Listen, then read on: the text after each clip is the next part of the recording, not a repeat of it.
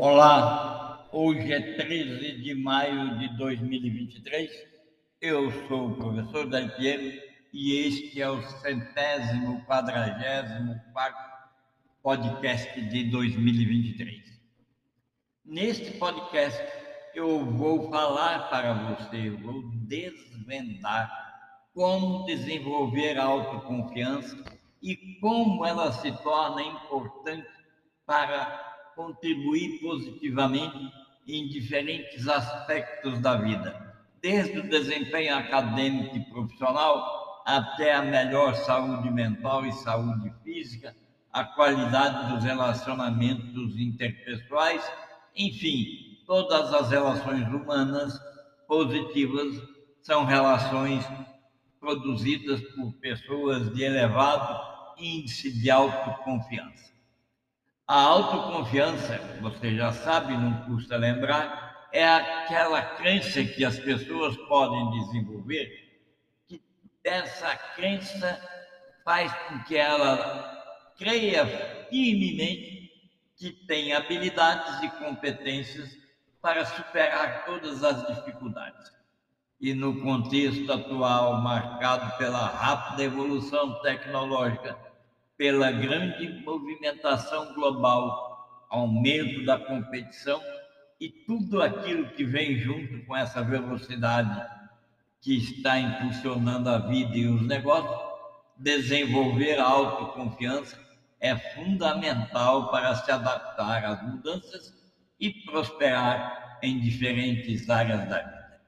A autoconfiança, você já sabe, engloba os conceitos de autoeficácia, autoestima e autodesenvolvimento.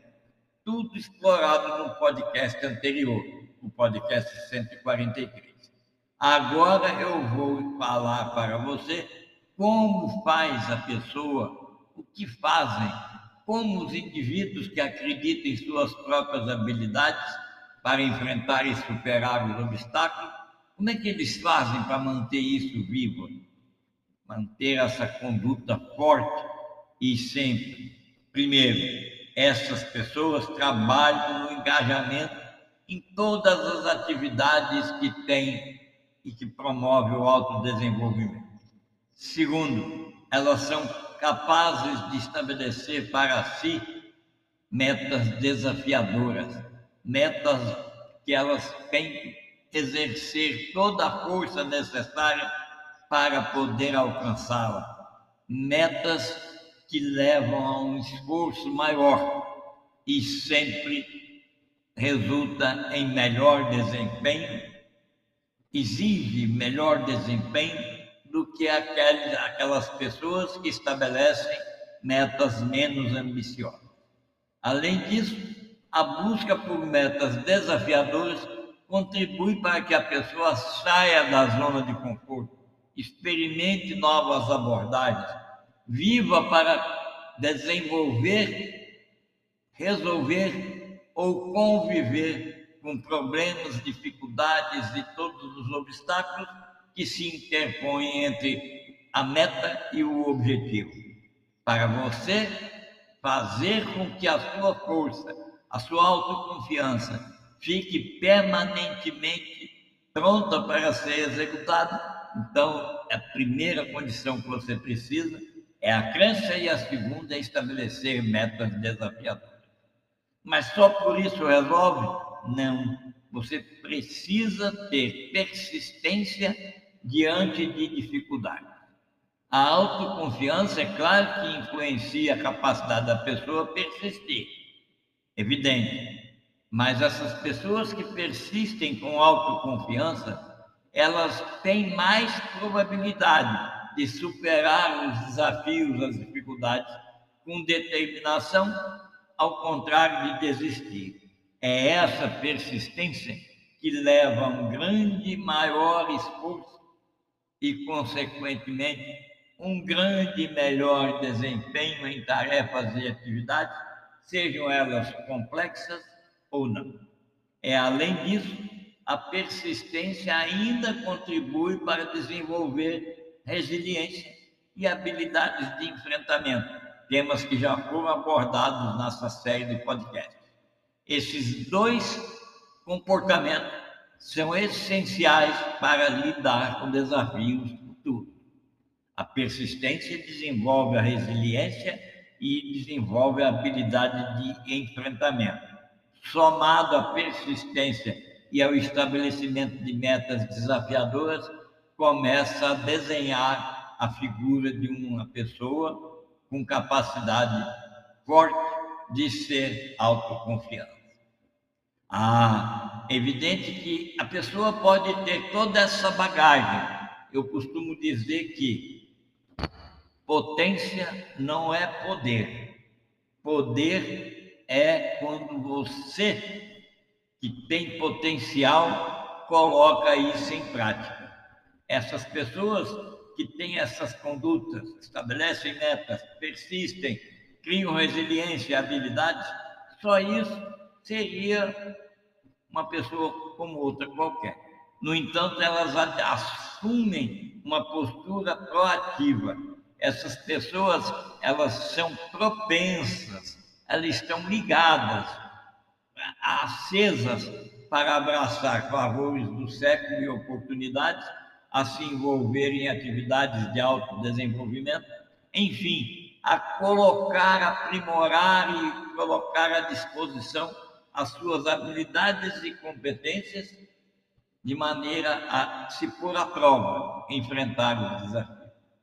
Essas atividades vão incluir desde a busca por cursos de capacitação, a troca de um emprego, a troca de uma residência, a troca de um local de moradia, a participação em workshops, eventos de network, leitura de livros e artigos, escutar podcasts tudo isso são práticas que, quando são executadas deliberadamente, acabam por desenvolver habilidades específicas e colocar a pessoa pronta para fazer com que ela seja cada vez, se sinta cada vez mais autoconfiante.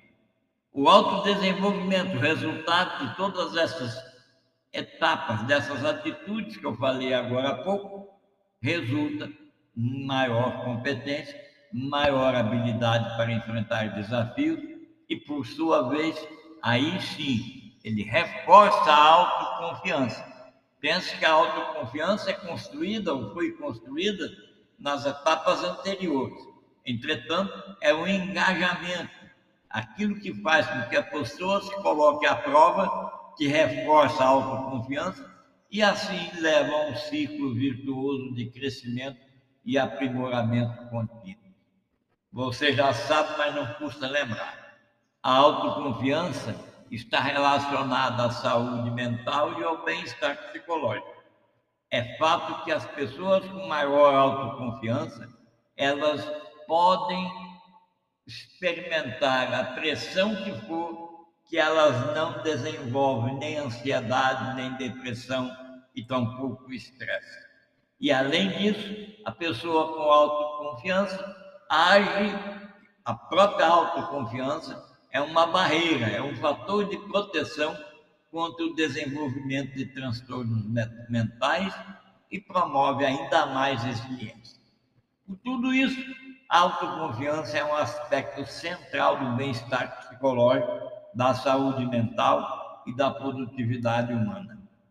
A relação entre confiança, autoconfiança e saúde mental tem impacto significativo na vida e nos negócios, e pessoas com maior autoconfiança tendem a ter níveis baixíssimos de depressão e estresse.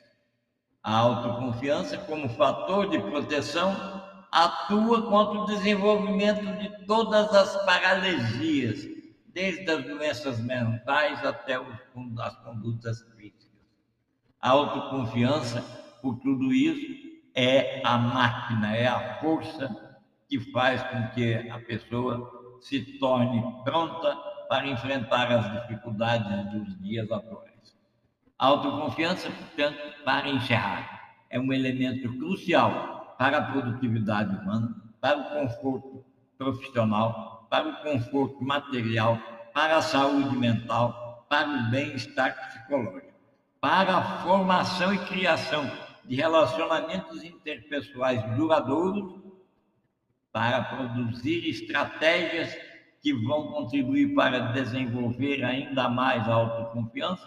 Enfim, eu quero que você guarde na memória as palavras desse podcast e fique para o próximo podcast 145, que você vai compreender como se faz passo a passo para desenvolver a autoconfiança a partir, ou melhor dizendo, com pessoas normais como eu e você.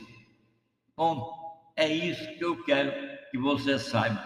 Autoconfiança é um exercício. Até o próximo podcast. Um abraço.